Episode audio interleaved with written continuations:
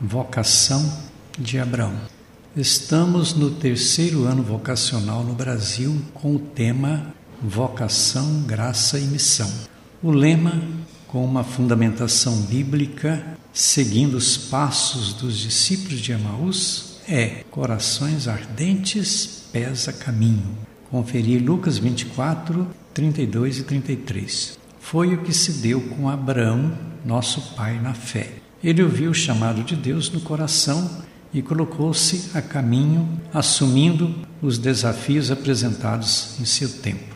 Muitas pessoas se esquivam diante da inspiração vocacional do chamado divino. Foi diferente com Abraão, porque não ficou preso em sua redoma, sentiu seu coração arder e foi realizar a proposta que a ele tinha sido pedida certamente não foi tão fácil, porque todo o caminho está cheio de tropeços, de pedras, etc. Dar passo significa aprofundar o sentido da missão e realizá-la de cabeça erguida. A história de Abraão que vemos na Bíblia é muito bonita. Com sua esposa Sara, forma uma família nômade, sem morada fixa, conduz e cuida de seu rebanho, oferecendo-lhe novas pastagens. Foi nesse contexto que sentiu a voz de Deus chamando-o para um novo compromisso totalmente diferente do que ora assumia, de ser pai de um grande povo, mesmo na realidade de sua velhice. Seguir um chamado vocacional é romper com as seguranças que estorvam prosseguir um determinado rumo e de construir uma nova realidade social.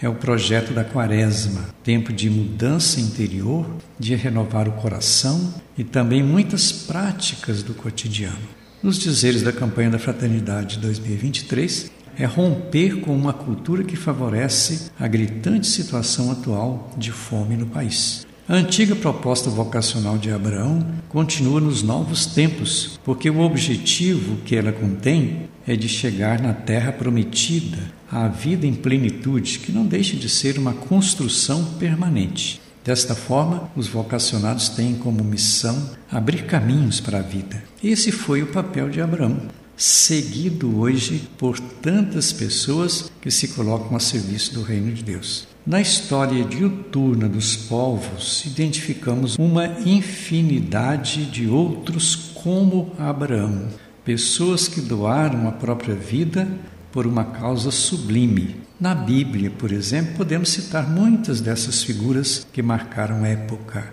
Assim é o caso de Moisés, de Elias, dos profetas, os apóstolos, etc. Mas o protótipo de todos eles é Jesus Cristo como modelo de quem é chamado por Deus.